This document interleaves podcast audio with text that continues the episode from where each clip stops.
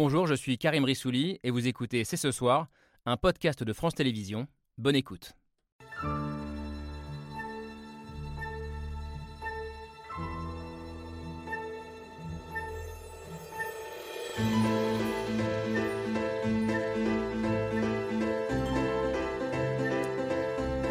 Bonsoir à toutes et à tous, soyez les bienvenus pour un nouveau numéro de C'est ce soir. L'insoumis François Ruffin, il y a deux semaines, sur ce plateau. La disproportion, elle pose plus la question du mérite. On ne peut pas dire que Bernard Arnault, il a 400 000 fois plus de mérite qu'une ouvrière. Et qui a mérité pendant la crise Covid? Qui a mérité? Qui a fait tourner le pays? Qui continue tous les jours à faire tourner le pays? C'est l'une des grandes questions qui a surgi en plein débat sur la réforme des retraites au moment où l'on se demande où trouver l'argent pour financer notre modèle social. En France, en 2023, qui mérite quoi? Qu'on s'appelle Bernard Arnault, première fortune mondiale, qu'on fasse partie des premiers de corvée ou qu'on se situe entre les deux sur l'échelle sociale Quelle est la part du mérite dans nos réussites et dans nos échecs? L'égalité des droits signifie-t-elle forcément l'égalité des chances? La méritocratie républicaine, l'idée que quand on veut, on peut, qu'il suffit de travailler dur pour réussir, est-elle un mythe ou une réalité? Est-elle une arnaque française? Une dangereuse fiction qui ne tient pas ses promesses et nourrit le ressentiment, ou bien le seul récit possible pour aller vers une société plus égalitaire et débarrassée des rentes et des privilèges. Nous sommes le mercredi 8 février 2023. C'est ce soir, c'est parti.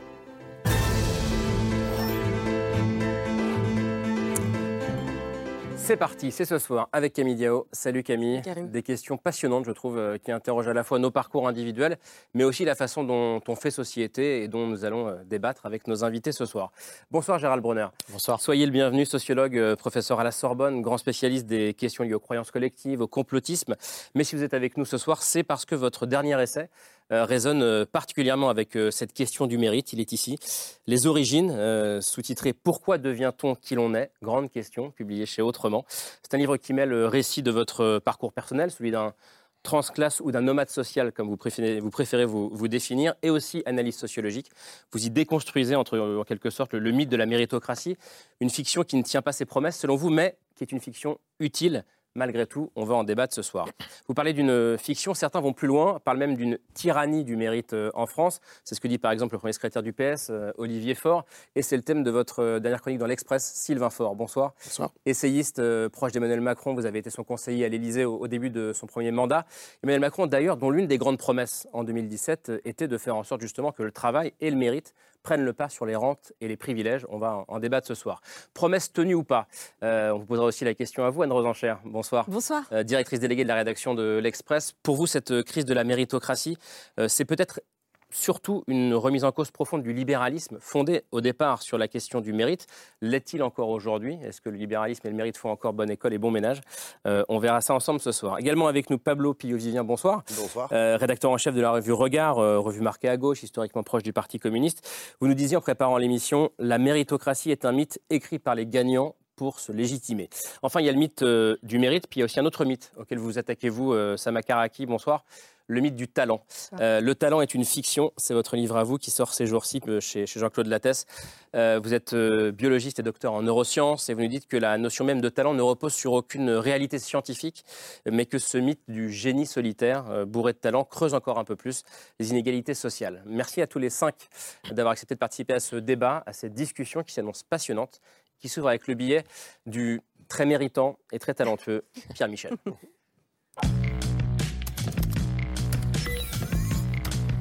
On l'a cherché, on ne l'a pas forcément mérité. Tout arrive, mais rien véritablement ne se mérite. C'est quoi le sens C'est quoi la vraie récompense Quel mérite ont des gens dont 80% de la fortune dépend de l'héritage? Quel mérite ont-ils eu à naître? C'est un problème de définition. C'est celle de la définition du mérite. Et c'est devenu un problème de croyance. Les socialistes ne croient pas à la valeur du mérite mais à celle du travail.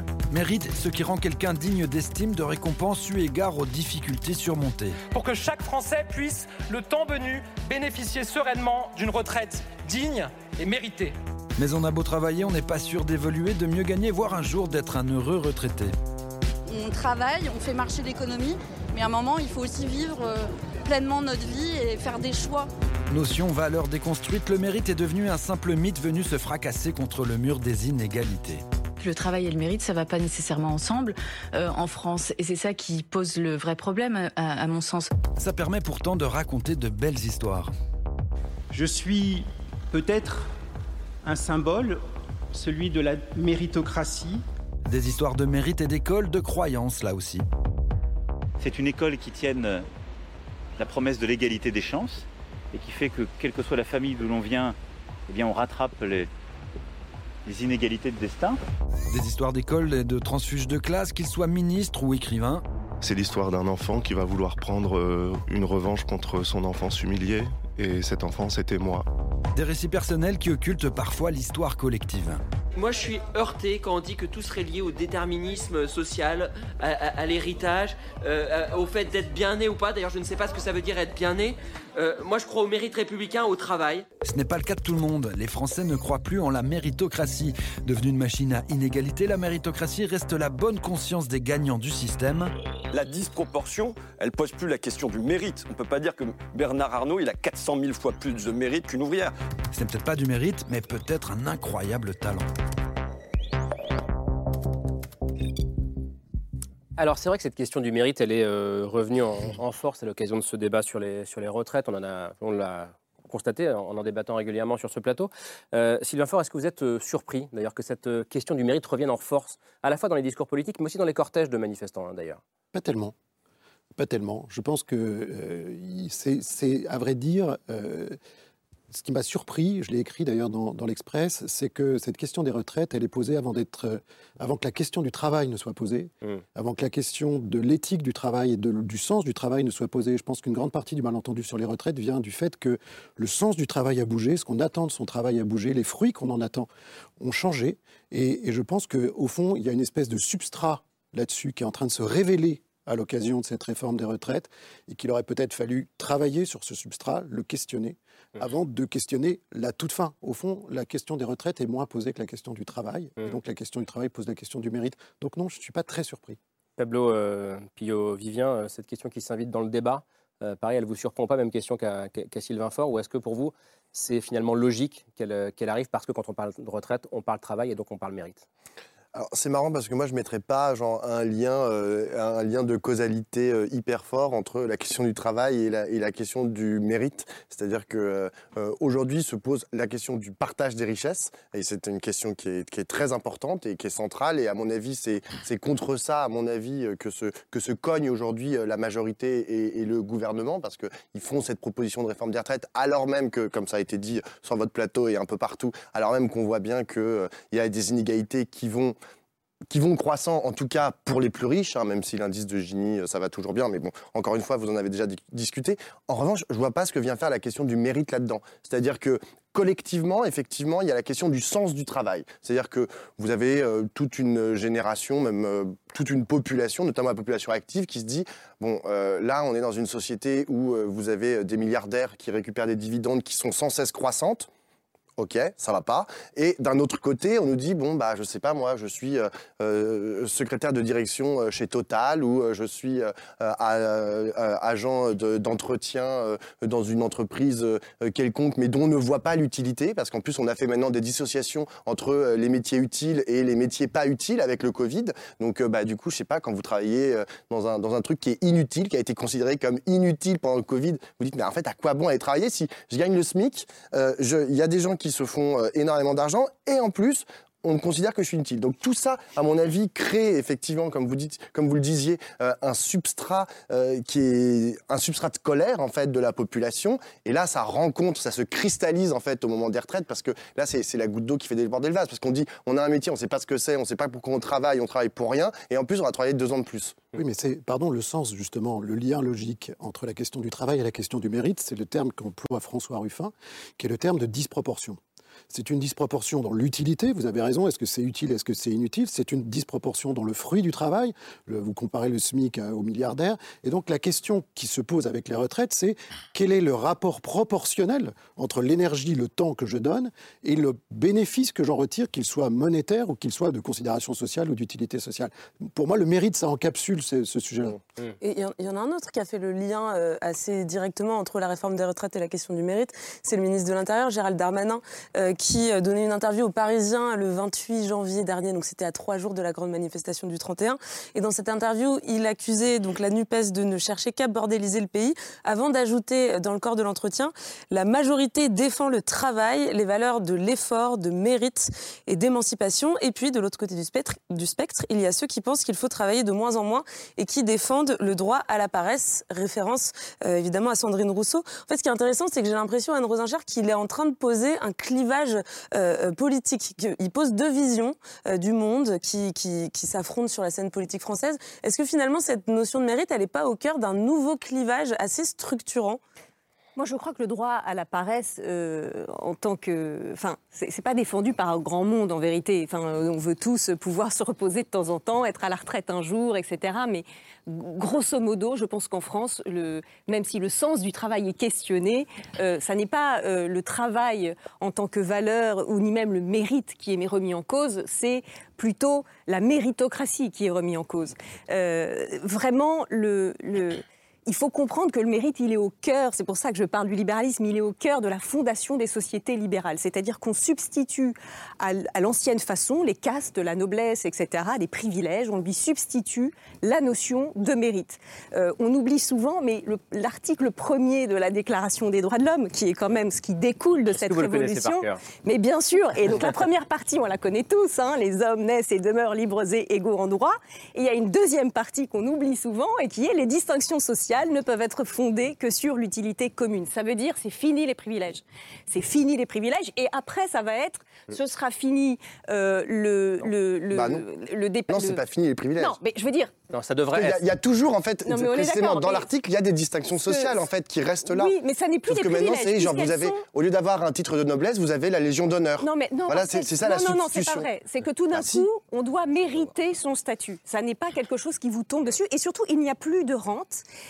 Il n'est censé plus avoir de rente, il n'y a plus de distinction en fonction de la couleur de peau, du genre. C'est tout cela qui va en découler. C'est pour ça que je dirais, la société libérale, c'était ça l'avancée incroyable. Mm. Sauf que qu'est-ce qui se passe depuis 30 ans, je pense, et c'est là où ça ne m'étonne pas que la, que la question soit dans l'air du temps, mais elle l'était. C'est vrai, Pablo, vous avez raison, déjà au moment du Covid, mais en fait, elle remonte à plus loin. Moi, je dirais une trentaine d'années, euh, et qui est une remise en question de cette justice-là. Et ceux qui le savent le mieux, c'est les libéraux.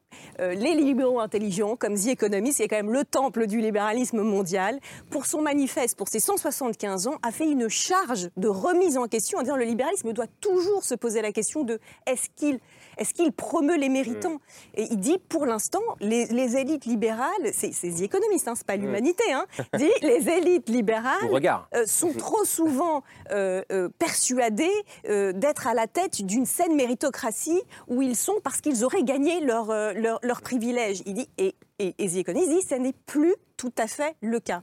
Alors, on va en parler. Il y a des distinctions en fonction des sociétés. Euh, la, la- la société française, sa méritocratie est extrêmement fondée sur euh, l'école, sur euh, les études. Aux États-Unis, en Angleterre, c'est différent. Mais je crois que c'est cette crise-là qui est au cœur de la question du mérite. Gérald Bronner, cette méritocratie dont vient de parler Anne Rosencher, euh, vous dites, je disais dans le livre, vous dites à la fois, elle est une fiction qui ne tient pas ses promesses, et en même temps, on n'a pas d'autre récit possible. Il y a d'autres récits possibles, mais je demande qu'on les évalue rationnellement en fonction des coûts qu'ils pourraient produire. Euh, c'est une fiction, évidemment, c'est une fiction politique, la méritocratie. Euh, elle ne tient pas ses promesses, puisque, en tout cas en France en particulier, on sait que nous sommes un des pays les plus reproducteurs des inégalités sociales de l'OCDE, même si ces questions sont techniquement discutées.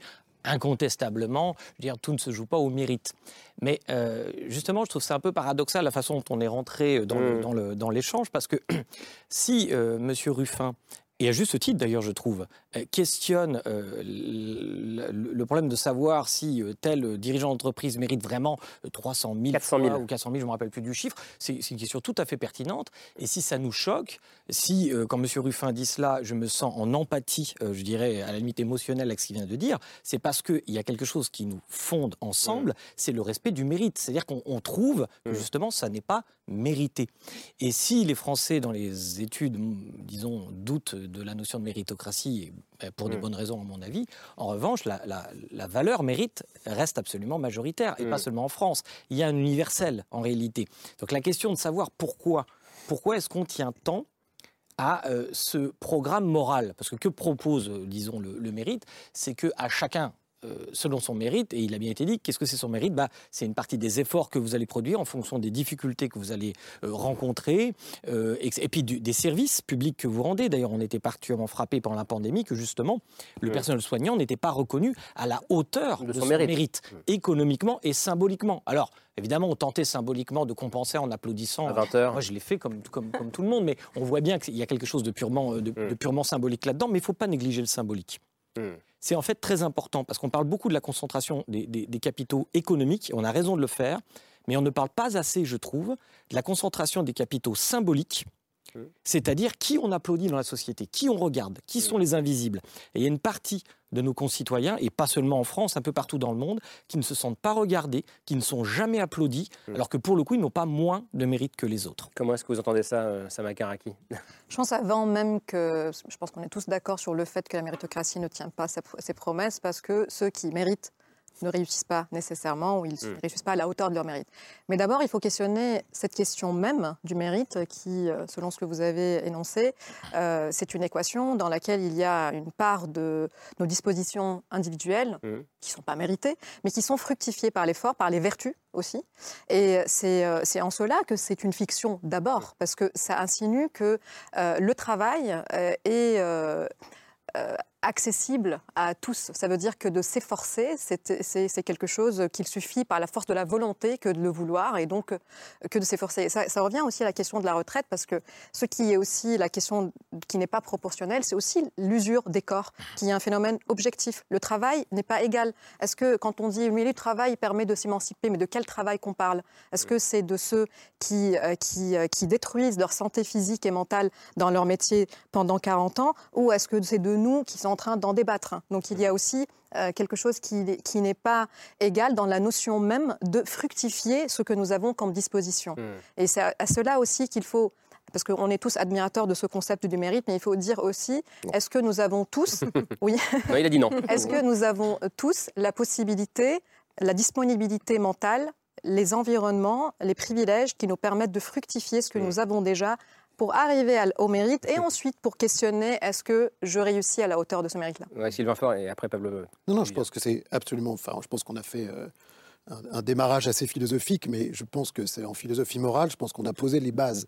ensuite, ensuite, il y a un aspect, mais je parle sous le contrôle des experts, mais il y a quand même un aspect social et sociologique qui a été évoqué rapidement. En effet, il y a une disproportion, il y a une inégalité devant le mérite. Donc le mérite, c'est pas quelque chose d'objectivable, mais je pense qu'il y a aussi quelque chose dans la société française, moi je trouve, qui s'est produit, c'est le rétrécissement progressif des systèmes de reconnaissance et la prédominance dans les systèmes de reconnaissance, en fait, de la reconnaissance financière.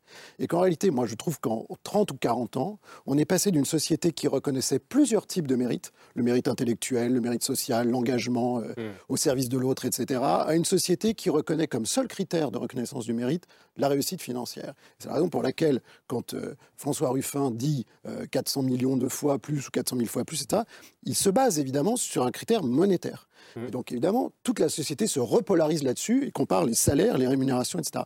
Et c'est typique de notre société. Je trouve qu'aujourd'hui, il y en a au fond que pour la reconnaissance financière et que les héros du jour sont essentiellement des gens qui ont une réussite matérielle. Et ça, je trouve que c'est un immense changement social. Je vous rappelle qu'il y a encore euh, 40 ans, euh, on pouvait, euh, se, on, enfin, il y avait une espèce de considération sociale pour beaucoup d'activités sociales, les médecins, les professeurs, etc. Mmh. Aujourd'hui, on considère que ces gens ne gagnant pas suffisamment d'argent sont un peu les dindons de la farce et donc partant euh, socialement ne méritent pas nécessairement la considération qu'on leur reconnaissait il y a encore pas si longtemps. Est-ce que si cette question du mérite elle revient aussi, euh, aussi fortement, c'est pas quelque part aussi un retour de boomerang par rapport, et je, je pense à la campagne de 2017 d'Emmanuel Macron, qui nous disait moi je vais être élu président pour justement casser les rentes, casser les privilèges, quelque part pour que le mérite paye plus que les rentes et l'héritage oui, mais je pense que. Est-ce que ça a changé, ça? Non, non, mais je pense qu'il y avait un, un, terme fondamental dans la, dans la campagne de 2017 qui était lutter contre l'assignation à résidence. L'assignation à résidence, c'est évidemment ça. C'est-à-dire, je, je, fais tous les efforts qu'il m'est possible de faire avec l'environnement social qui est le mien, et en fait, ça ne bouge pas. Donc, c'est la frustration de voir que les efforts produits n'amènent pas de mobilité sociale. C'est ça la, la question de la lutte contre l'assignation à résidence. Ça, est-ce que ça a bougé aujourd'hui? J'en ai pas le sentiment. J'en ai pas le sentiment. Je pense même probablement on est dans une société qui s'est durcie et je pense que des mécanismes peuvent encore être inventés, mais je pense que c'est très compliqué dans la société française. Enfin, on, on, peut en parler, mais je pense qu'en effet, ça a été un thème central. C'est un thème qui était central dans les Gilets jaunes aussi, peut-être paradoxalement, mais pas si paradoxalement que ça. Et ça revient aujourd'hui. C'est à la fin, c'est j'ai beau faire, ça, ne, fonctionne pas. ça ne change pas. Mon sort, mon destin ne change pas.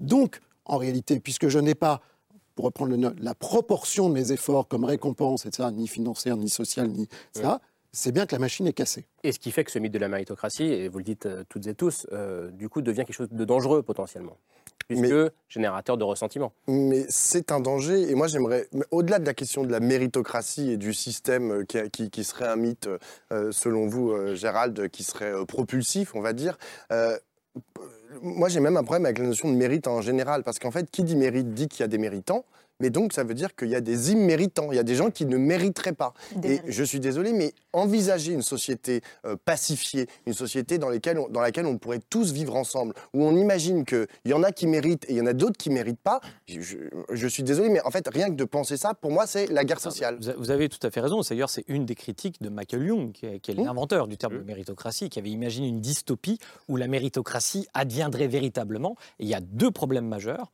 le problème que vous avez mentionné. Premièrement, euh, ça donne l'impression euh, que le mérite est nécessaire et suffisant. Or, il est ni nécessaire ni suffisant. Il n'est pas nécessaire parce que vous pouvez réussir sans mérite si vous êtes fils d'eux, etc. Vous avez des facilités.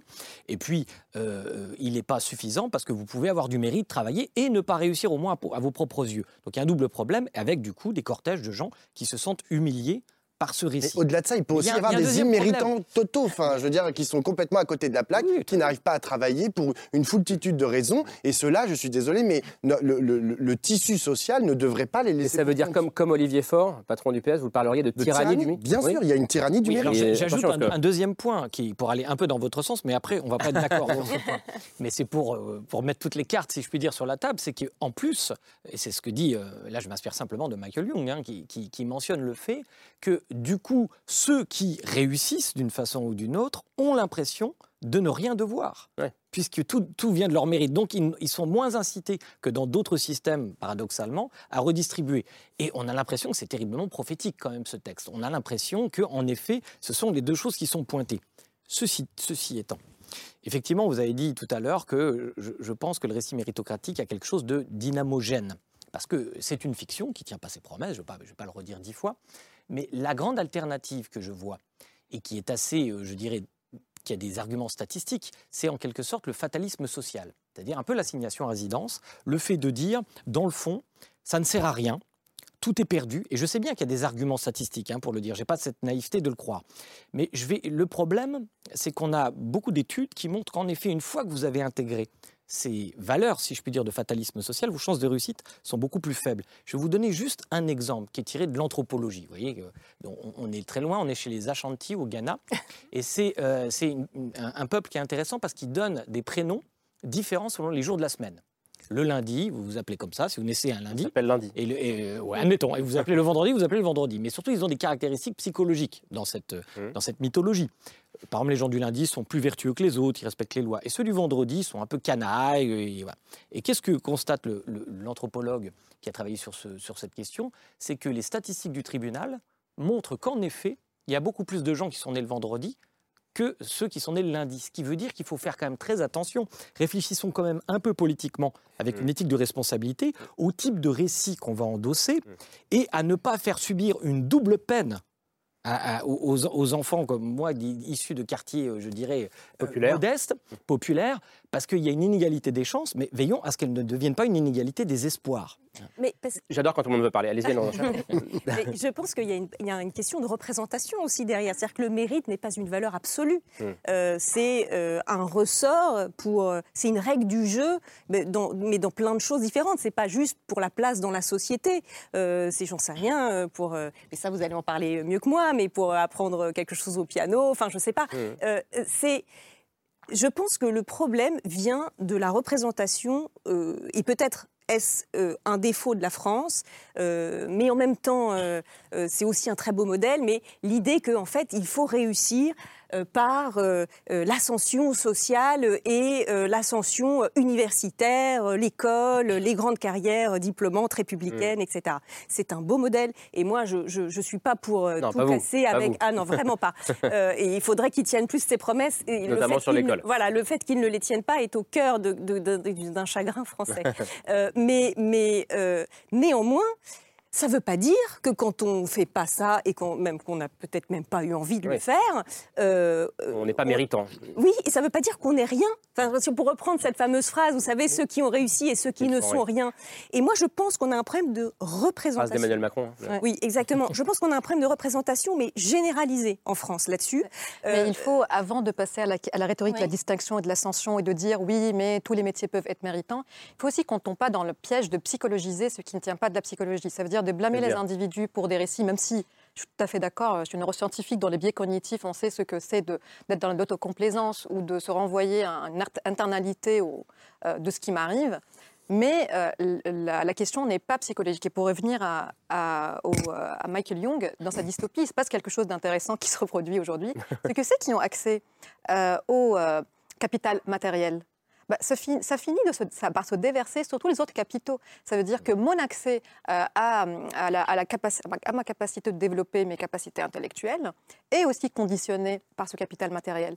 Euh, tout autre mérite que vous, euh, que vous mentionnez est conditionné par, euh, par ce capital matériel. Et donc, je, je ne peux pas dire, ah, je, non, je vais féliciter tout le monde. Ce n'est pas ça le- l'enjeu. L'enjeu, c'est de lever les barrières plutôt que de féliciter ceux qui s'en échappent. De dire, est-ce qu'il y en a qui s'en échappent Vous êtes la preuve, j'en suis aussi. On, on s'échappe de ces, de ces freins. Mais la question n'est pas d'aller analyser ce qui était dans nos récits intérieurs qui a rendu possible ce passage, mais de dire, cette barrière, ce mur, ce filet, de quoi ils sont faits et ils sont faits, entre autres, de croyances, mais c'est un projet collectif de les démanteler. Hmm. C'est-à-dire, je peux, moi, mener une bataille contre moi-même et arrêter de me dire que c'est impossible. Et la question, bien sûr, c'est pas fatal, on, on y arrive. Hmm. Mais, euh, mais il faut aussi que, euh, cette, euh, que la distinction Il ne faut pas que ça nous empêche de voir les freins qui existent, en gros. Exactement. Ah Non, mais c'est Surtout que- surtout inverser aussi, inverser l'influence de la première démarche par rapport à la deuxième. Hmm. C'est-à-dire que ce que moi je fais sur mon discours interne ne ferait que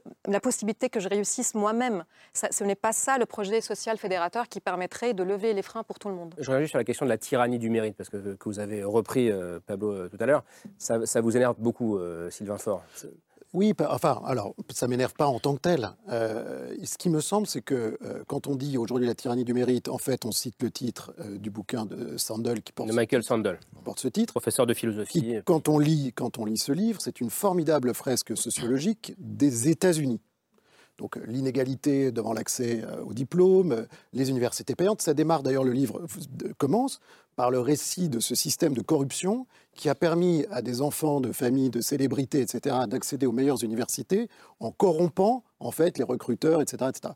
Dire, moi, je- ce qui, me, ce qui me, me rend très très euh, sceptique sur l'usage de ce terme, notamment par Olivier Faure dans son discours euh, de fin janvier, c'est que nous, on n'est pas dans un système à l'américaine. Au contraire, on a construit un système avec une université gratuite, une école publique gratuite, où en fait, on a abaissé un certain nombre de barrières. Avec Donc, moi- 80 fois plus de chances que quelqu'un qui, euh, dont le père a été dans une grande école d'y accéder, on n'est pas très Absolument, différent. mais ça je vais y revenir. Mhm. Non mais ça je vais y revenir. Donc, ce que je veux dire par là, c'est que ce que je veux dire par là, au-delà de Bourdieu et de ça, ce que je veux dire par là, c'est que moi je me méfie aussi beaucoup des copier-coller. Je pense qu'on a une situation française qui est alarmante, absolument alarmante, sur la question du mérite. Je ne voudrais pas qu'on nous dise on va faire euh, comme aux États-Unis, etc., etc. Je trouve que le copier-coller n'est jamais une bonne idée. Mais maintenant, juste pour finir ce que vous venez sur les questions de représentation très rapidement, il me semble que en France, et là pour le coup ça nous différencie aussi des Américains beaucoup, ou des pays anglo-saxons de manière générale, on a une vision ultra malthusienne du mérite. Au-delà de la reconnaissance financière dont je parlais tout à l'heure, on dit l'école c'est la clé du mérite. Mais c'est pas vrai. La clé du mérite, en fait, c'est les mathématiques à l'école. C'est-à-dire qu'en gros, vous êtes dans un univers, en France, hein, où si vous êtes bon en géographie, en histoire, en espagnol, en sport ou en quoi que ce soit, Vous, val- vous valez moins que si vous êtes vous bon en mathématiques. nécessairement moins, très vite, dès le collège. Très vite, vous passez vers des filières. 60. très vite, vous passez vers des filières qui vous amèneront à, de- à des, à des études supérieures ou pas d'ailleurs, qui seront moins considérées, moins rémunérées, moins prometteuses. Et donc, en France, la question du mérite se pose aussi parce qu'on a généré au fil des décennies, une élite ultra homogène sur le plan de la formation, sur le plan des écoles, sur le plan donc des préoccupations et de la mentalité. Et qui se reproduit. Et qui, et qui, en effet, massivement se reproduit. Donc moi, je dirais qu'on a pris en otage le mérite en France. En France, le mérite a été pris en otage par un système, je ne vais pas faire du complotisme, mais par une, une, une- une Non, espèce de, de- pas devant Gérald par une espèce de biais social qui fait qu'aujourd'hui, à la différence de beaucoup de pays, je pense à l'Allemagne, y compris les pays voisins, les pays nordiques, y compris les pays anglo-saxons, on a, on a créé le mérite pour quelques-uns et ça se fait très rapidement. Et ça se fait avec la complicité d'un système qui pourtant n'est pas fait pour ça parce qu'il est gratuit et accessible à tous. Gérald. D'ailleurs, Michael Sandel n'est pas du tout contre la méritocratie. Pas du tout. Il, il la critique, mais il, veut pas, il veut la préserver. Et, et ce qu'il pointe, c'est la diplomanie, en fait, hein, ce que vous avez mentionné. Euh, en, en effet, le- le- la seule concentration des capitaux symboliques et donc de la, de la reconnaissance du mérite sur ceux qui possèdent des diplômes, et en France, comme vous l'avez bien dit, quand même une capacité particulière dans les diplômes, c'est celle de faire des, mathématiques. C'est très utile, hein. je ne dis pas le contraire. Mais euh, moi, je, vais peut-être vous paraître naïf, mais je, considère que euh, les talents sont très répartis euh, dans une société de près de 70 millions de personnes. Et par exemple, les, les activités intellectuelles que vous convoquez quand vous réparez une chaudière ou une voiture sont très semblables dans les processus inférentiels de raisonnement à ce que vous faites quand vous êtes médecin, que vous faites un diagnostic. Mais vous voyez bien qu'une activité va être euh, bien Valorisée. va être très valorisée. On comprend parce qu'il y a la question de la santé, de la vie et tout ça. Et l'autre va être méprisée. Il y a donc un problème de, de- de- pour le coup de répartition des capitaux symboliques. C'est ce que je disais tout à l'heure en introduction. Et je trouve que c'est un point qui n'est pas pensé, y compris par la gauche. Moi, c'est vrai que je, suis un peu mélancolique quand j'entends euh, le, premier secrétaire du Parti socialiste dire ça. Moi, j'étais au Parti socialiste euh, jadis, et, et j'avoue que j'ai l'impression qu'une part de la gauche perd son code génétique.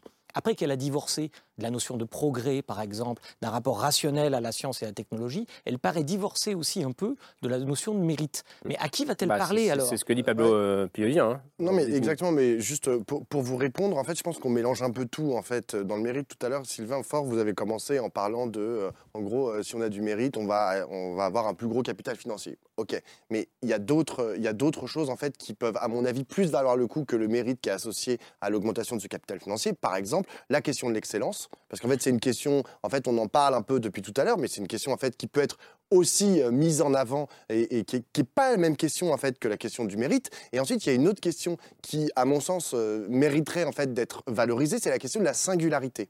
Et du coup, ça, pour moi, ça, tout à l'heure vous disiez, ah bah il y a rien comme alternative à la méritocratie, il y a rien d'autre que le fatalisme euh, social, Social. ou l'immobilisme social. Bah c'est faux. Moi, je pense que la, la question pour, vivre- pour pouvoir vivre ensemble sur un territoire, on peut faire faire une proposition de projet commun pour le pays tout en ménageant en fait la place de chacun en fait dans la construction de ce projet commun, c'est-à-dire la singularité. C'était je comprends pas. eh, Pardon, hein, c'est- mais eh, expliquez-moi un peu mieux en quoi c'est contradictoire euh, avec la notion de mérite.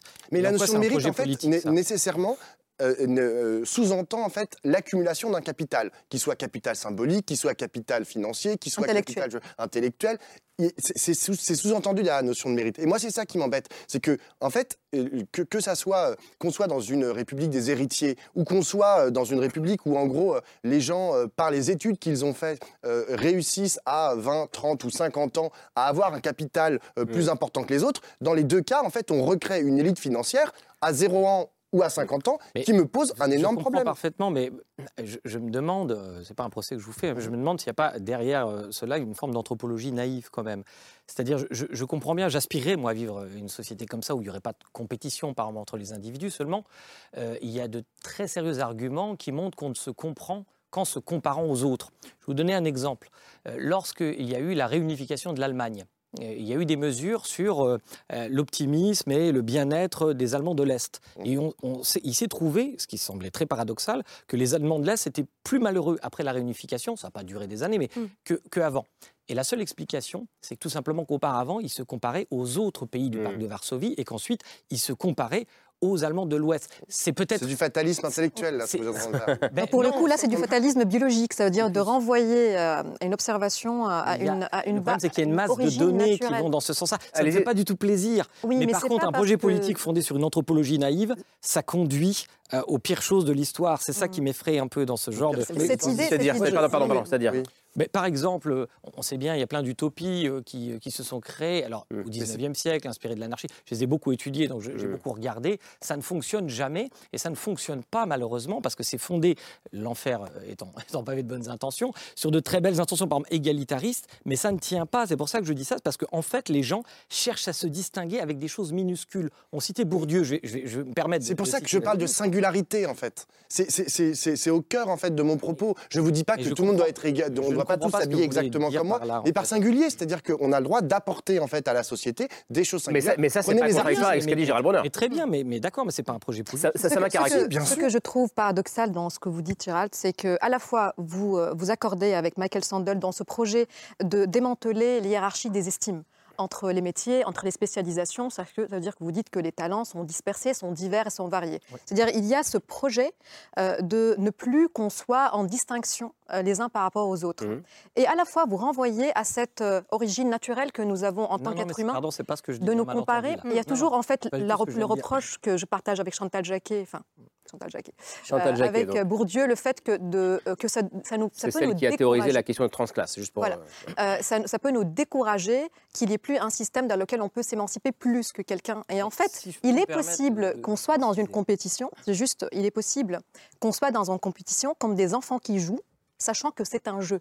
Ça veut dire qu'on ne se prenne pas tellement au sérieux pour qu'on vienne inhaler tellement notre succès comme une valeur qui vient nous représenter. Donc ça aussi, pour revenir à la question de la retraite, c'est-à-dire que les gens qui s'émancipent par le travail, qui réussissent par le travail, finissent par considérer qu'ils ont tout réussi, alors qu'en fait, nous sommes des êtres multiples et nous pouvons être un peu à- avec un recul par rapport à la compétition, les distinctions, c'est-à-dire qu'on ne prenne pas cet allemand au sérieux, c'est-à-dire qu'on est, dans un, on est dans une compétition, mais qui est presque euh, un, jeu, euh, un jeu qui n'est pas du coup une anthropologie naïve, c'est une possibilité qui a été explorée dans le passé aussi, qui est explorée dans certaines pédagogies dans lesquelles on évalue, on donne les notes, mais, qui est en compétition. compétition avec ta propre courbe de développement. Anne Rosanchat. Oui, juste sur le, le- le terme que j'aime beaucoup de prise en otage du, du mérite, mérite. oui, qui je pense est quand même au cœur de la, de, de la d'une grande partie de La la, colère. colère. et qui reboucle d'ailleurs avec l'autocritique du libéralisme dont je, je- je parlais au tout début. Euh, je pense que ça, ça pose, et ça c'est une question qui me, qui me touche personnellement, euh, la question de la représentation par les élites. C'est parce que le, le terme d'élite, en fait, et normalement, va avec un devoir, euh, un devoir de représenter, un devoir de ne pas euh, justement être dans le privilège de savoir, euh, re- enfin, Ce n'est pas arbitraire. parce que voilà, il y a, y y un, il y a un privilège d'influence là-dessus. euh, Pablo, vous aviez raison de le noter au début. Il y a un privilège d'influence. euh, néanmoins, et il, il doit être justifié euh, par le fait que vous représentez Mm. euh, euh, les autres. Et ça, je pense que c'est- extrêmement mal vécu aujourd'hui. Parce que, parce que les élites, entre guillemets, l'ont oublié? Ah oui, complètement. Je pense que très souvent, aujourd'hui, tous les corps intermédiaires et tous les, enfin tous, c'est exagéré, mais beaucoup des corps intermédiaires ne jouent plus ce rôle. euh, et euh, vous avez dans euh, l'élite dirigeante notamment une espèce de, comment dire, de, de, de, de- de bl- de blanchiment d'un intérêt par un discours scientifique ou d'expertise. Euh, et donc, c'est, c'est, euh, je vais vous expliquer ce qui est bon pour vous, euh, parce que moi, j'ai fait les études d'économie.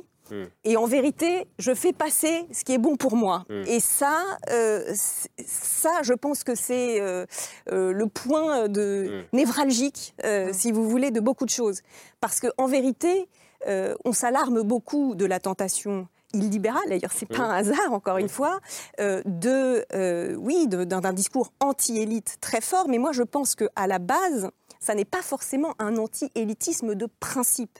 Euh, pendant je pense que beaucoup des gens de- des- des classes populaires ou moyennes ou que sais-je sont, ont envie d'une élite intelligente qui les représente, qui ne fasse pas sécession Mais- de leurs intérêts. Non, mais ils ont Peut-être- envie d'être eux-mêmes, euh, genre Pas les, les, les pilotes décideurs. de leur, les décideurs et récupérer mais l'outil de non, production. Mais, mais Pablo, dire, mais non, c'est- mais vous savez, de un- oui, peut-être certains, et, et d'ailleurs, et ceux-là peut-être euh, ne sont pas contents quand ils Mais là, vous rencontrent êtes des en train de barrières parler des gens comme si c'était des gens dociles qui, Ouais. qui admettraient en fait d'être Mais exploités par d'autres. Moi, je, serais- je d'accord, je serais d'accord que j'aimerais pas être ça, opérée, le- le- être opérée euh, par un, par un chirurgien ou une chirurgienne qui sait ce qu'elle fait. Là, je suis d'accord. Par contre, pour les décisions politiques, ça peut être rendu à tout le monde. Donc il y a aussi, et ce que Sandel aussi propose, c'est qu'une de ces solutions, c'est que euh, la connaissance philosophique, la connaissance politique soit généralisée à tout le monde. Ça veut dire que les gens ont la capacité de comprendre, il ne faut pas les prendre pour des cons, mais aussi ont la capacité de décider pour eux-mêmes.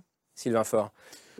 Moi, je, voudrais revenir juste à la question du, mérite en tant que tel. Je pense qu'en effet, c'est assez amusant que vous ayez parlé d'excellence, parce que le mérite est profondément, en France et pas seulement, c'est profondément un critère d'évaluation. C'est le, terme, c'est le mot par lequel on désigne des échelles d'évaluation. Euh, ces échelles d'évaluation, à l'école, c'est les notes, ensuite ça va être le diplôme, les concours. maintenant dans les, concours, et puis maintenant dans les, entreprises, vous êtes évalué tous les ans par euh, votre manager, etc. Vous passez votre vie à être noté, en fait. Hmm. Très bien, c'est pas très bien, j'en sais rien, je ne sais pas si c'est sociologiquement viable, je ne crois pas. Je pense qu'en fait, le problème de cette notation, il est double. Un, c'est forcément un frein à ce que vous appelez l'excellence. C'est-à-dire que je crois que, en fait, l'excellence, c'est aussi une forme d'exercice de la liberté. Vous êtes excellent, vous pouvez être excellent dans quelque chose et pas dans autre chose. Et l'évaluation vous oblige à être excellent là où on vous attend. Hmm. Et donc, il y a un impératif social d'être bon là où on vous demande d'être bon. Par contre, plein de choses où vous pourriez être très bon, en fait, ça ne va pas compter. Et je pense qu'il y a quand même une part là-dessus de frustration sociale. Et la deuxième chose sur la, sur la notion de l'évaluation, c'est que je trouve que pour le coup, euh, c'est très difficile parce que cette évaluation tout au long de la vie, hein, de, l'école au travail, en France, euh, elle ne laisse aucune chance à ceux qui, à un moment, ratent l'évaluation. C'est-à-dire que mmh. vous sortez du chemin. Et là, vous sortez du chemin quand vous êtes au collège, quand vous êtes au lycée, vous sortez du chemin quand vous êtes au boulot. Une mauvaise évaluation dans une carrière professionnelle, c'est la voie de garage tout de suite. Et donc, on a à la fois un, un biais de sélection absolument euh, darwinien mmh. sur des critères qui sont décidés, en fait, on ne sait pas très bien comment, mais mmh. qui se sont agrégés au fil du mmh. temps. Et de l'autre côté, quand vous ratez le concours, mais qui est un concours maintenant euh, tout au long de la vie, si j'ose dire, euh, vous êtes assez sérieusement planté. Et donc je pense quand même que la question du mérite, elle est, elle est quand même liée à cette notion d'évaluation, que cette notion d'évaluation est devenue ultra envahissante, et que donc elle n'est plus liée, pour prendre un terme, que à la question du talent ou de l'excellence, elle est plutôt liée à la question de la performance sociale. Hum. Et je pense que ce n'est pas, pas un moyen, au fond, très euh, judicieux d'organiser la liberté des gens dans une société que d'être toujours dans une notion de performance sociale. Je pense qu'il faut aussi que la liberté, elle soit profuse, elle soit diverse, et qu'on reconnaisse peut-être pas les talents, mais les qualités des gens là où ils sont, et, pas seulement par des espèces d'échelles permanentes. Et justement, puisqu'on parle de talent, ça m'a ça, ça qui je voulais vous interroger, puisque votre livre il parle du talent comme une fiction, et je me demandais comment vous articuliez justement cette notion de talent avec cette notion de mérite, puisque euh, peut-être que je me trompe, mais dans le talent, il y a cette idée d'inné, euh, d'un don euh, qui serait biologique, mais voilà, une qualité avec laquelle on serait né, alors que dans le mérite, il y a cette idée d'effort, de dépassement de soi. Est-ce que le talent et le mérite, finalement, font partie du, du même mythe? Est-ce que c'est les deux faces d'une même pièce ou est-ce qu'il y a une distinction à faire? Avant, je, je vous rejoins sur, euh, sur l'idée que le talent euh, est utilisé comme une, euh, une, notion qui serait moins arbitraire que les privilèges de naissance et de statut. Et donc c'est en ça que c'est prometteur parce que ça permet de s'émanciper avec vraiment ce que j'ai en moi comme mmh. capacité. Et vous avez, quelle que soit ma famille, quel que soit mon héritage. Voilà, c'est un peu ça, se, se mmh. détacher de ces, de ces privilèges de naissance en quelque mmh. sorte. Et c'est vrai que c'est arbitraire parce que non, non seulement c'est injuste parce que ça va se jouer des fois à quelques 0,001 points, mais aussi c'est arbitraire parce qu'on a la prétention ou l'illusion de pouvoir l'évaluer. En fait, ce qu'on nous sommes finalement en train d'évaluer, c'est toujours les privilèges de naissance parce que euh, et c'est en cela que ça ressemble énormément au système américain parce que les dés sont jetés très très tôt dans la vie de quelqu'un pour qu'il puisse avant même de réussir un concours pour qu'il puisse arriver au concours. Et donc euh, c'est en ça que je dis que c'est une fiction que si, est-ce qu'on est égaux? Non. c'est un épouvantail de considérer que, que, je suis en train de dire qu'on est tous égaux au niveau de nos qualités, comme vous l'avez exprimé. Euh, l'idée, c'est que nous ne sommes pas mesurables, parce que ces traits sont très complexes pour que ça soit mesurable, qu'il n'y a pas de fondement scientifique à l'idée que ça peut être évalué par des tests psychométriques ou par des tests de mesure de QI, qui mesurent d'ailleurs une forme euh, de, de, capacité cognitive, donc pas cette diversité de talents que vous évoquez. Et, euh, et donc c'est une fiction parce que c'est instrumentalisé pour justifier que ce n'est plus arbitraire, que c'est scientifique, que c'est précis, que donc c'est, ça devient séduisant de croire et donc mm. d'apaiser, parce qu'il n'y a rien de plus apaisant que de se dire que je ne suis pas arrivé parce, euh, parce qu'il y avait un, une, une- une forme de mesure objective qui m'a dit que je ne suis pas fait pour. Je vous ai coupé la parole, Pablo, tout à l'heure. Oui, non, euh, en fait, euh, je voulais répondre à ce que disait euh, Sylvain Faure, parce que vous dites, euh, en fait, vous avez parlé de l'excellence, vous avez parlé de l'évaluation, etc. Mais en fait, le problème, moi, c'est l'échelle que vous avez prise. C'est-à-dire que quand vous avez dit vous êtes excellent quand vous êtes excellent, c'était au singulier. Or, pour moi, c'est tout le problème. C'est-à-dire qu'on ne peut pas envisager en fait une excellence au singulier. Ça n'existe pas. Aujourd'hui, un individu, lorsqu'il est considéré par d'autres comme étant excellent, il est pris en fait dans un tissu social très dense. Euh, c'est son éducation, c'est aussi euh, les infrastructures en fait qui sont mises en place, c'est euh, le système de santé, c'est en fait c'est tout ça en fait qui permet à un moment à une personne de pouvoir exprimer quelque chose. Mais à dire vrai, moi, ça ne m'intéresse pas tellement ce qu'il peut exprimer en fait euh, tout seul euh, à un moment, même si euh, je, je- comprends que ça puisse être un mythe, un mythe alléchant. Moi, ce qui m'intéresse, c'est comment est-ce que collectivement, en fait, on arrive à créer une société dans laquelle euh, ben, il y a euh, des singularités, en fait, des gens qui, à, plein, d'en- à plein de niveaux différents, arrivent à s'exprimer. Et j'aimerais prendre un exemple, en fait, l'exemple de l'art et des artistes. Euh, quand, quand vous prenez cet endroit qui est, spécifique hein, dans la société, j'en- j'entends tout à fait, euh, eh bien, il y a à la fois, en fait, cette tension dont on parle tout à l'heure entre, en gros, une élite et puis, d'un autre côté, ben, la masse des autres. C'est un endroit en fait qui a été résolu. C'est Mona Ozouf, Mona Ozouf qui parle de Victor Hugo. Elle dit Victor Hugo réunit en sa personne la singularité aristocratique du génie et la capacité démocratique d'être l'écho d'un peuple entier. Et ça, vous voyez, ce qu'elle dit, c'est précisément l'inverse du mérite. En fait, c'est-à-dire que Victor Hugo n'est pas méritant en fait d'avoir fait, euh, genre, je sais pas, tout ce qu'il a, tout ce qu'il a écrit. En revanche, il arrive dans sa singularité, qui qui- qu'elle dit et comme étant aristocratique, il arrive à se faire l'écho de tout ce que tout ce que le, le- le peuple c'est un et peu veut. ça aussi, la notion du mérite telle qu'elle a été proposée. C'était aussi de- d'utiliser ton talent, de le fructifier pour le bien collectif. La question des élites dont, dont parlait Anne Oui, la fiction, elle est déjà aussi dans cette idée que le talent peut être fructifié en quelque chose parce qu'à la base, le, le- le projet pour moi, ça ne est très dans hein. prometteur et il est très optimiste, et il est très beau, le projet, parce que ça rentre aussi dans le bien, co- bien collectif. hein. Oui, pour moi, ça ne marche que dans l'art. C'est-à-dire que dans les autres domaines, j'ai vraiment du mal à l'envisager. là, là où je vous rejoins, c'est l'idée qu'une fois qu'on a considéré qu'une personne est excellente, cette personne va cumuler l'attention, Oh. va cumuler les privilèges, qui va finir par justifier euh, ce, petit, euh, ce petit hasard qui a fait qu'elle a réussi un concours. Et Victor Hugo a finalement- fini par devenir député. Voilà. Non, mais moi, c'est- en fait, je, je- je trouve ça passionnant et il y a évidemment plein de biais et de, et de, et de choses trappes dans cette affaire de mérite, sauf que je ne vois jamais ce qu'on peut lui substituer, en Mm. fait. Euh, et et c'est très intéressant, par exemple, l'école française, d'étudier l'école française. Ces 30 dernières années, on a justement euh, fait en sorte que il y ait 95, maintenant 97% d'une classe d'âge au bac et qui aille à l'université, etc. On peut dire que ça s'est démocratisé euh, Mhm. par rapport à ce que c'était avant, etc.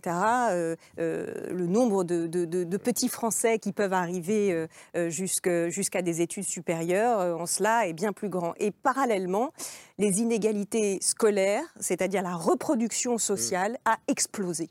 Mhm. Elle a explosé. Et pourquoi? Parce que justement, si vous, si vous ouvrez tout, si vous dites on va faire en sorte à chaque fois peut-être même de- de- d'exiger moins, de, vous, vous n'arrivez plus à repérer ceux qui ont ce, ce talent ou ce mérite. ou ce, et, et ça ne veut pas dire qu'il n'y en a pas d'autres et qu'on ne peut pas réussir sa vie différemment, mais à les, à les repérer, à les prendre, à les faire évoluer et à arriver à ce que, justement, il n'y ait pas cette barrière du nivellement qui fait que ceux qui vont s'en sortir, qui sait, c'est les enfants de, de la bourgeoisie qui, euh, face à ça, va payer des cours particuliers, va être hyper initié sur les bons, les bons établissements où mettre leurs enfants, va contourner la carte va faire tout ce qu'il faut comme mécanisme Mm. pour euh, pousser l'avantage de ses enfants.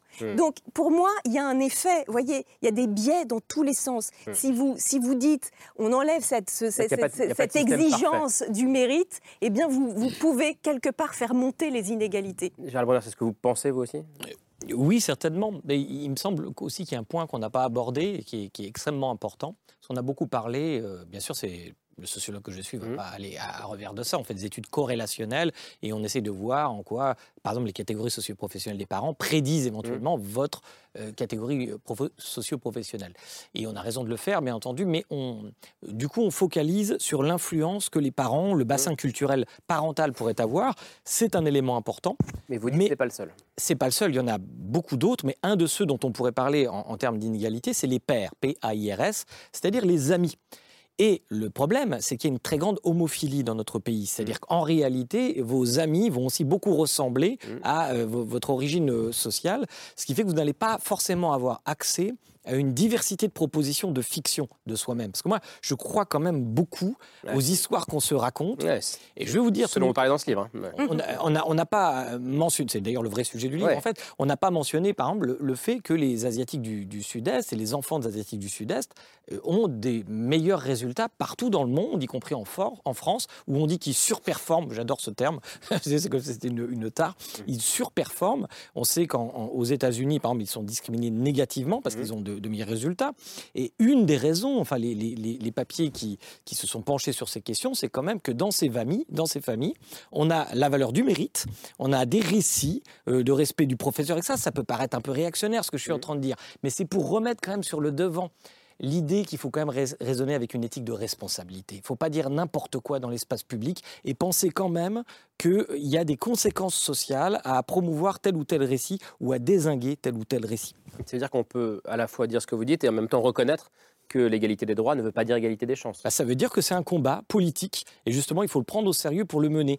Mais il y a une telle homophilie dans notre, mm. dans notre, dans notre société. C'est pour ça que je suis aussi, pas par démagogie, mais je suis un, défenseur de la mixité sociale parce que je pense que la mixité sociale, euh, mm. pas d'un point de vue moral mais d'un point de vue simplement analytique, elle rebat les cartes de ces récits mm. qui sont à disposition. Camille euh, tout, ce débat qu'on est en train d'avoir depuis 50 euh, minutes maintenant sur, sur, le, sur le mérite, sur la reproduction sociale, il fait écho euh, à un hashtag qui a beaucoup de succès sur les réseaux sociaux et en particulier sur TikTok depuis un an maintenant à peu près. C'est le hashtag Nepo Babies. alors Nepo, c'est comme népotisme, on reconnaît la racine. Donc népotisme, c'est le fait d'utiliser de, Vous le connaissiez celui-ci C'est le fait d'utiliser, d'abuser de sa position pour favoriser les, les, membres de sa famille. Et donc les Nepo Babies, on peut traduire ça en français par fils ou fille d'eux. Euh, et, c'est ceux qu'on retrouve notamment beaucoup dans les milieux artistiques. Donc les Nepo Babies qui sont pointés euh, sur TikTok, ce sont par exemple euh, Lily Rose Depp, la fille de Johnny Depp et, Vanessa Paradis, Sofia Coppola, la fille de, Francis Ford, ou à droite, j'ai choisi un exemple français, Mathieu Chédid, le chanteur qui est fils d'un autre chanteur, Louis, petit-fils d'une poète, André Chédid. En fait, ce hashtag sur TikTok, il, cumule des centaines de millions de, vues aujourd'hui, et c'est des petites vidéos en fait les internautes qui sont très jeunes, questionnent les privilèges de ces euh, enfants de stars que pourtant ils adulent et questionnent la manière dont euh, ça a pu évidemment jouer dans, leur carrière artistique. Et si je vous en parle, c'est parce que je trouve ça assez intéressant euh, que la jeune génération, celle qui est sur TikTok, c'est la génération Z, donc ceux qui sont nés après les années 2000, s'empare de ce sujet-là, de la reproduction sociale, par le biais de la pop culture, du cinéma, de la musique. Et bah, je me tourne vers vous, Pablo Pilovivien. Qu'est-ce que ça nous raconte? Est-ce que ça nous raconte finalement que cette génération-là... je suis pas la je sais que c'est pas la génération Z, mais c'est peut-être le plus près sur ce plateau. Non, mais est-ce que ça nous raconte pas aussi que la nouvelle génération, elle est plus attentive et plus intolérante à ces mécanismes de reproduction sociale? Alors c'est très paradoxal et vous l'avez dit vous-même, c'est-à-dire que effectivement euh, ils le dénoncent à travers des hashtags, etc. Et dans le même temps, les mêmes personnes qui les dénoncent adule en fait Lily Rose Depp et se précipite lorsqu'elle sort, euh, lorsqu'elle fait d'ailleurs la, moindre des apparitions, elle est filmée, etc. Donc il y a une espèce d'ambivalence aujourd'hui avec, euh, mais c'est ce dont on parle depuis tout à l'heure en fait, c'est-à-dire une espèce d'amour-haine en fait de cette élite. Là en l'occurrence c'est une élite artistique, mais comme on le disait tout à l'heure, qui a plusieurs, euh, qui, plusieurs sortes de capitaux qu'elle accumule, euh, puisque c'est une élite artistique, mais qui est aussi une élite argentée. Hein. Lily Rose Depp, elle prend euh, l'avion sans arrêt pour aller à un défilé de mode, à un machin, à un, cocktail à l'autre bout du monde. Et on, et, on, et, on, voit ça, et à la fois on en est dégoûté, et en même temps, je veux dire, les, les, les, magazines, alors là, bon, c'est New Yorker. Ça, c'était la une du New York Magazine. oui, New York Magazine, pardon. Mais lorsque vous regardez les magazines. On, traduit juste la une du, du New York Magazine les yeux de sa mère et son agent, ce qui peut servir dans le milieu du cinéma. Qu'il va fort. Quoi. Non, je, trouve que c'est extrêmement intéressant parce qu'en fait, toute cette jeune génération, elle a quelque chose que ma génération, ou des générations juste après ou avant n'avaient pas. C'est une vue plongeante sur la vie des privilégiés. Et donc, en fait, je pense que la notion de mérite, elle est aussi très questionnée à cause de ça. C'est-à-dire qu'au fond, que ce soit. euh, Ou les- grâce à ça. ce- ou grâce à ça. Que ce soit les résidences des stars, euh, la maison de Harry et Meghan, etc., etc. En fait, les gens se disent, mais la disproportion, pour reprendre le mot de Ruffin, elle est tellement gigantesque. Et je pense que cette disproportion, elle est ultra visible maintenant. Et, elle- et- et si on tire le fil, on se rend compte qu'en effet, le travail n'est pas au rendez-vous, euh, que le talent non plus, que euh, la naissance beaucoup, etc., etc. Et donc il y a une espèce d'arbitraire qui s'est installé au sein d'une espèce d'élite mondialisée euh, qui n'est pas une élite nécessairement, pour le coup, professionnelle, qui est une élite d'artistes, de jet set, etc., etc. Et je pense Les que ça, artistes, ça peut être professionnel. hein, ça- si non, non, bien sûr. Mais d'artistes, euh, je parle de cela en l'occurrence. Et je pense que, et je pense qu'en réalité, cette espèce de, de- mais vous en parlez d'ailleurs. euh, dans- Enfin, il y, y a quelque chose de profondément perturbant parce que le spectacle de, au-delà de l'inégalité, le spectacle de l'inégalité aujourd'hui, il est sous nos yeux tous les jours. Je pense que ça brouille beaucoup l'échelle d'évaluation que le mérite est C'était un projet de- d'Emmanuel Macron. Enfin, il l'avait dit. Il avait dit, je sais plus, c'était à la station F, au même endroit où il avait dit, euh, euh, il y a ceux qui sont rien et ceux qui sont euh, quelque chose, je sais plus quoi. Il avait aussi dit, euh, c'est normal en fait de vouloir être milliardaire aujourd'hui. Oui, mais moi je dis ça parce que j'ai pas réussi à l'être. Mais voilà, non, mais je veux dire, C'est dire, trop c'est- tard, hein, pour le c'est- coup, pour le c'est- coup, vous c'est- croyez, il y a un projet politique qui est porté aujourd'hui par euh, l'occupant de l'Élysée. Donc euh, c'est c'est pas ce que vous dites et ce que vous déplorez, c'est aussi euh, le projet de celui Non, moi je, moi je déplore le voyeurisme, mais c'est pas du voyeurisme. D'ailleurs, les gens s'exposent, donc c'est même pas qu'il y a, il y y a pas un regard invasif, il y a un regard qui constate le spectacle de, ces, de, de cette, de cette partie, en tout cas d'une d'une certaine élite, qui en plus étale sa richesse, sa reconnaissance, ses réseaux, etc. Donc je pense qu'il y a quand même aussi, moi je sais pas. Mais ce c'est ce la, c'est la raison pour laquelle la, la tolérance aux inégalités euh, est de moins en moins. Bah, en fait, je, je trouve que ça, ça génère quand même quelque chose, je ne sais pas, dans le- dans le- dans l'état d'esprit social, qui est l'idée qu'au fond, on est assez vite, pardon, mais on est assez vite un minable dans la société d'aujourd'hui. C'est-à-dire qu'il y a, il y, a de- il y, a, il y a une telle abondance, une telle profusion, une telle qui est exposée, surexposée, montrée, spect- spectacularisée, médiatisée, qu'au fond, euh, être aujourd'hui un médecin de campagne, c'est presque être un mineur de fond euh, du siècle dernier. Il y a quelque chose qui dévalorise le travail, qui dévalorise l'investissement, qui dévalorise l'éducation, qui dévalorise le savoir, qui dévalorise y compris des rémunérations considérées comme éventuellement honorables. Euh, et donc, il y a quand même une espèce de tassement global, une espèce de société qui a du mal à, à faire réémerger des rôles modèles. Je prends juste un exemple pour finir. Mbappé, euh, Cristiano Ronaldo, euh, Serena Williams, c'est pas seulement des très grands sportifs aujourd'hui, ce sont des milliardaires. C'est ça aussi qui est, pour revenir à votre terme, c'est ça aussi qui est très frappant. Je voyais l'autre jour un, un reportage qui expliquait que Serena Williams, avec ses investissements avisés dans des tonnes de sociétés, de start-up, etc., c'est pas juste une grande joueuse de tennis, c'est une milliardaire. Et donc, il y a aussi ça, il y a aussi cette Mais création grâce à son de- talent, à son mérite. Mais on ne sait plus, en fait. Ce qui est intéressant ça dans le clair. hashtag Nepo Babies, c'est qui a fait d'ailleurs que le hashtag a explosé. C'est pas juste que les gens s'intéressent aux vies de ces personnes, c'est aussi que ces personnes se sont prononcées sur leur situation, sur leurs conditions, en se défendant d'avoir le talent et d'avoir travaillé. Mm. Et en fait, c'est ça qui a fait exploser. Et si vous écoutez en France aussi, vous aviez Ouais. Marion Cotillard qui dépend l'île Heureuse d'Eb en disant qu'elle l'a vu travailler. Mm. Et donc en fait, c'est ça qui nous montre un problème, Mm. c'est que nous n'avons pas conscience des déterminismes. Ça veut dire que, alors qu'on écrive des, des- des- des récits de transclasse Mm. Ou qu'on évoque la réussite de footballeurs ou de scientifiques euh, ou d'artistes ou tous ces domaines euh, de, de prestige, si on ne questionne pas les barrières et les déterminismes, on serait en train de faire du développement personnel. Si on ne questionne pas les, les freins, euh, ce, ce- ce serait juste euh, de le- de- une fiction. Et donc, ce ne serait pas un travail dans lequel on porte un, un regard conscient sur le déterminisme. Et c'est ça d'ailleurs, c'est à travers ce regard que nous pouvons récupérer la, fine marge de manœuvre que nous avons sur ces déterminismes, parce que ce n'est pas fataliste, mais il faut qu'on ait conscience de comment on arrive et comment on est dans l'impasse pour qu'on puisse s'en émanciper. Parce que le système d'évaluation dont je parlais tout à l'heure, que le mérite en fait recouvre, euh, évaluation professionnelle, personnelle, etc., est très très perturbé, je trouve, par une modification radicale des référentiels. Moi, je trouve que c'est l'école en est vraiment l'exemple. Beaucoup de professeurs considèrent qu'ils ne sont pas pris au sérieux par leurs élèves parce qu'ils ne sont pas bien payés, ou bien ne sont parce pas que la- valorisés. ou bien parce que la discipline qu'ils enseignent n'est pas socialement utile, socialement égale, ne m'apportera pas une situation bien rémunérée.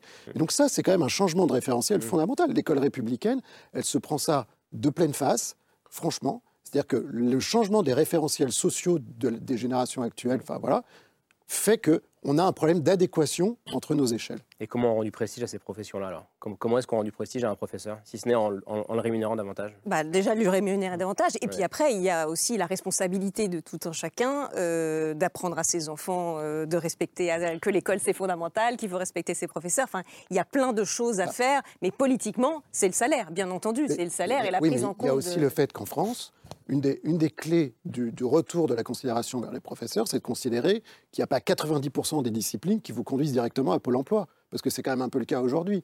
Honnêtement, le, le mépris, par exemple, pardon, mais euh, affiché pour les études de sociologie, c'est devenu un gimmick Hmm. des réseaux sociaux. Sociologie égale serveur McDo, je sais pas quoi.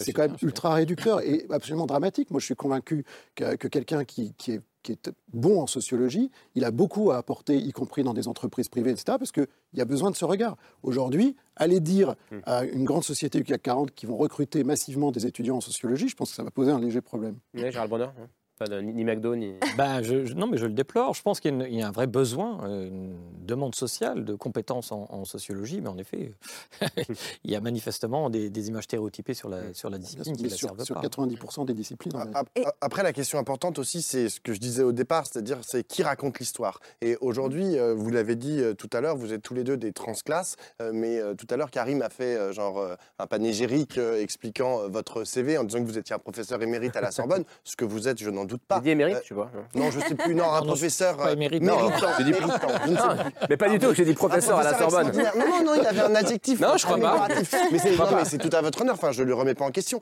Mais ce que je veux dire, c'est que aujourd'hui, et c'est ce que je disais au départ, ce sont les dominants en fait qui écrivent l'histoire euh, du au passé, du passé, mais aussi du présent. Et donc, si on ne donne pas la possibilité en fait aux catégories populaires, à tous ceux en fait qui sont éloignés de, la- de notre de, de cette méritocratie, la possibilité d'écrire leurs propres histoires, de leur propre point de vue, ce qui est aujourd'hui absolument impossible, absolument impossible. Il n'y a que les transclasses qui parfois arrivent à parler de ce qu'ils ont é- été. Et c'est Si considéré pas- envahissant, hein, avec, Comment quelques, avec quelques très, enfin, très peu de récits de transclasse, et c'est déjà Exactement. Et déjà, c'est trop. Si on donne pas la possibilité aux gens d'écrire en fait au présent ce qu'ils vivent, mais de les de l'écrire, de les filmer, de les de les de les renseigner, etc. Et que ensuite derrière ça soit par la société euh, pris en considération, c'est-à-dire comme des récits euh, qui valent autant qu'un prix Nobel de littérature ou, ou un académicien. Tant qu'il n'y aura pas en fait cette égalité là. Alors on sera mort. Alors notre société, Oui, mais elle vous voyez, créera, il y aura une des façon tensions. de, de redispatcher les capitaux symboliques, c'est ce que j'expliquais euh, tout Exactement. à l'heure. Mhm. Et Mais quant au, quant au- quant- mais moi, je, suis- je suis absolument d'accord avec ça. Qu- Quant au récit de transclasse, il représente un risque narratif, c'est celui du biais du survivant. C'est-à-dire qu'en effet, nous sommes quand même une minorité, alors on, on se raconte un petit peu, on ne se raconte pas, et, et le danger, ce serait d'essentialiser notre parcours en croyant, en se disant, tiens, qu'est-ce qu'il faut faire? En quoi il faut imiter ce parcours-là ou pas? Non. Moi, ce que je rappelle aussi dans le Oui, livre, c'est que j'ai beaucoup de pour- chance. Pour ceux qui ne l'ont pas lu, vous êtes euh, critique des récits façon euh, Doloriste. Denis Arnaud, euh, Oui, mais, doloriste. pas- ça, c'est pas, c'est parce qu'on ne se raconte pas bien soi-même en, indexant tout son parcours sur une seule variable. Je pense qu'on on fait une erreur, on perd la complexité. Mais, Mais enfin, ce qu'a réussi Annie Ernaux quand même, c'est inventer une langue puissante qui permettait en fait à beaucoup de gens, sûrement peut-être plus que euh, d'autres avec des codes bourgeois, des transclasses en fait qui ont adopté les codes bourgeois pour ensuite écrire leur histoire. Ce qu'a fait Annie Ernaux, c'est qu'elle a inventé un style euh, puissant en fait. Ouais, oui, mais, mais je Donc- pense donc- que c'est très donc- important. donc utile, vous voulez dire. Et donc utile, exactement. Oui, oui, non, mais ça, il n'y a, pas de problème. ouais. Oui, Anne Oui, non, mais je suis d'accord euh, sur le fait que c'est toujours très intéressant de savoir qui tient la plume du récit. Et Mm. ça, euh, l'histoire euh, le prouve toujours euh, après, avec les, les biais incroyables qu'on découvre euh, les, des décennies plus tard. Les vainqueurs racontent l'histoire. mais, mais, mais même collectivement, je veux dire, il y a quand même aussi un devoir de représentation. C'est-à-dire que la représentation des classes populaires ou des classes moyennes euh, il y a 50 ans n'était pas du tout la même. Aujourd'hui, il y a quelque chose, d'une part du mépris social ou du misérabilisme qui parfois se tiennent la main ou dansent un tango euh, ensemble. Euh, et vous n'avez pas, là vous parliez des récits, des, projections, il y a une humiliation culturelle qui est faite. Et je pense que vraiment, une partie des Gilets jaunes, qu'on a beaucoup analysé comme, bien, comme, comme, une, comme une révolte sociale, bien entendu, ça en faisait partie, mais il y avait aussi quelque chose de l'ordre de la protestation culturelle. Euh, on fait partie de la société, on a des choses à faire valoir, on a des valeurs qui valent bien les vôtres. Mais on ne Euh, parle pas de nous, on ne un pas. qui valent bien les, des diagnostics qui valent bien les vôtres et euh, on veut refaire partie euh, de la photo. Hmm. Et donc ça, c'est un devoir collectif. C'est-à-dire que c'est pas que euh, aux transclasses de le porter. Euh, et et- et c'est là où on retombe sur la prise, la prise d'otage, si vous voulez. Et je pense que c'est vraiment un défi et une question euh, qui est euh, lancée à toutes les élites, qu'elles soient culturelles, médiatiques, euh, euh, etc. Rapidement. s'il vous Juste, plaît. voilà, juste aussi euh, le terme de, doloris, de dolorisme, ça peut me provoquer personnellement, parce que la souffrance, euh, c'est un phénomène objectif? Et quand elle est racontée, on prend le contrôle là-dessus. Euh, D'ailleurs, si on a été victime, c'est bien de euh, revendiquer un statut de victime pour pouvoir s'en émanciper et l'analyser. Et le sentiment de honte et, que peuvent ressentir les transclasses, c'est en fait tout à fait légitime de le sentir. Ce n'est pas aux transclasses de se sentir légitime dans un musée. Il faut aussi que les musées les rendent bienvenus. Donc c'est aussi à la société de euh, la honte. Elle est conséquence de distinction. C'est aussi aux classes dominantes de, euh, de ne plus être de ne plus être dans la condescendance de ce que représente l'art populaire ou les représentations populaires? Je vous laisse répondre quand même parce que Très brièvement, parce qu'effectivement, j'en- écris quelques dizaines de pages. Non, je, je pense aussi que le dolorisme peut être vu euh, comme un discours en fait de soumission, c'est-à-dire ces individus qui exposent un certain nombre de stéréotypes sur euh, la classe populaire, qui s'emboîtent avec les attentes des, des classes supérieures. Je ne suis pas certain qu'on rende la dignité euh, à ces catégories populaires euh, en, en les évoquant sur le simple biais de la douleur, de la honte, de la honte d'avoir eu honte, etc. Sauf C'est un si peu on est ça, mais soumis. mener le débat là maintenant. Si on, en est objectivement, si on est objectivement soumis, il faut la dire, cette soumission, il faut la raconter, cette soumission, parce que ce n'est pas un récit, ce n'est pas un discours psychologique, c'est une réalité. Les corps fatigués, c'est une réalité. De ne pas se sentir légitime dans un lieu culturel, c'est une réalité. Et en fait, en parlant de cette soumission, ce n'est pas pour y céder. Ce n'est pas pour. c'est pas du tout mais représentatif des sentiments s'en des transclasses en général. C'est une mode narrative, c'est un cluster narratif. Mais on peut et, et ça, c'est à interroger euh, que- par le sociologue que je suis. Et on peut se dire que les deux peuvent coexister, cela dit. Et bien entendu, d'ailleurs, je ne remets pas du tout en question Votre nomadisme affects, c'est pas- social c'est pas le et, le, et le côté transclasse des, des autres. Euh, on termine avec le coup de cœur de Camille. Euh, je ne sais plus comment je dois vous lancer, Camille. bon, je dois te lancer d'ailleurs, je te vous vois. Un- un livre, Euh, un livre qui interroge une notion incontournable quand on parle de mérite, l'héritage. Oui, on a à peine prononcé ce mot d'ailleurs, héritage héritier dans l'émission. Mais donc c'est toute la question de qu'est-ce qu'on transmet à ses enfants, qu'est-ce qu'on reçoit de ses parents et où se situe le mérite là-dedans. Alors je vous propose un roman pour y réfléchir, roman du- d'une femme qu'on pourrait qualifier de nepo baby, euh, mais qui a décidé de renoncer à tout héritage. C'est Constance Debré. Euh, Debré comme euh, Michel Debré, son grand-père, ancien Premier ministre, l'un des rédacteurs de la Constitution. Debré également comme Jean-Louis Debré, Bernard Debré, Vincent Debré. On les voit tous sur la photo avec Constance au second rang à gauche. C'est vrai, une véritable dynastie d'hommes d'État, d'intellectuels, euh, voilà, qu'on voit rassemblés sur cette photo. Méritocratie. Héritocratie, vous avez dit Ce qui est intéressant, c'est que dans un premier temps, Constance, elle a suivi la voie qui était toute euh, tracée pour elle.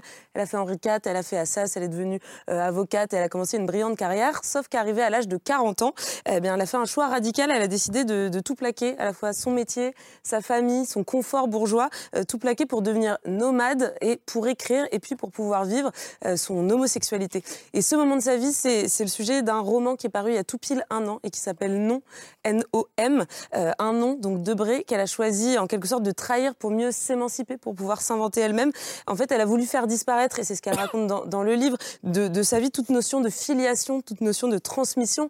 Alors en réalité, c'est mission impossible. D'ailleurs, elle a quand même gardé son nom, hein, Ouais. Constance euh, Debré. Mais c'est vrai que c'est une démarche qui est assez fascinante et, et qui permet, et ça c'est moi qui le dis, de déconstruire la notion de mérite en même temps que d'essayer de s'approcher euh, du mérite euh, tel qu'il pourrait être dans sa notion la plus pure si, on réussissait à le sortir de, de tout cet héritage social qu'on porte avec nous. Donc voilà, ça s'appelle Nom de Constance Debré.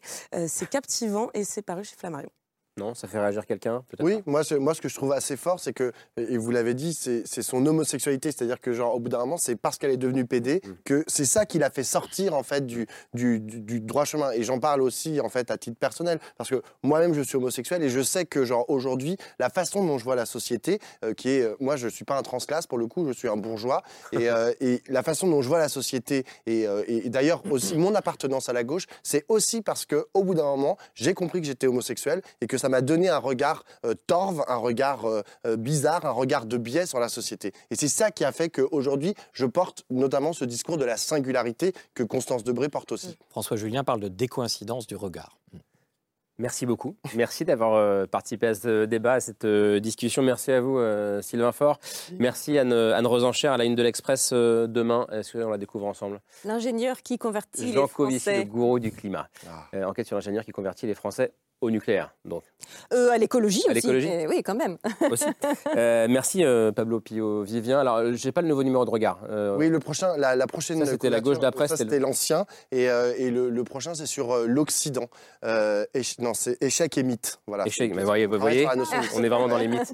Euh, merci Gérald Bronner d'être venu ce soir. Le livre dont dont on a parlé il est ici, Les origines, pourquoi devient-on qui l'on est, euh, aux éditions Autrement? Et puis votre livre à vous, euh, Sama Karaki, Le talent est une fiction, chez Jean-Claude Lattès. Merci beaucoup, merci Camille. Euh, à demain, ce sera autour de 22h30 et merci à vous pour votre fidélité. Ciao.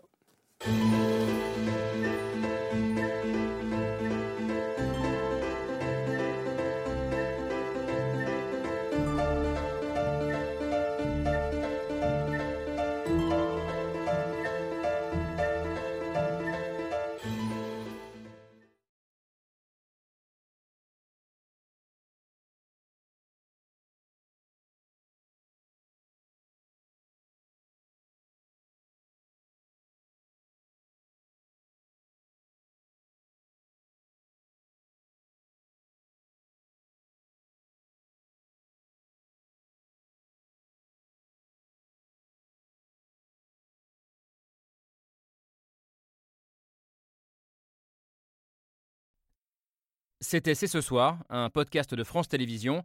S'il vous a plu, n'hésitez pas à vous abonner. Vous pouvez également retrouver les replays de l'émission en vidéo sur France.tv.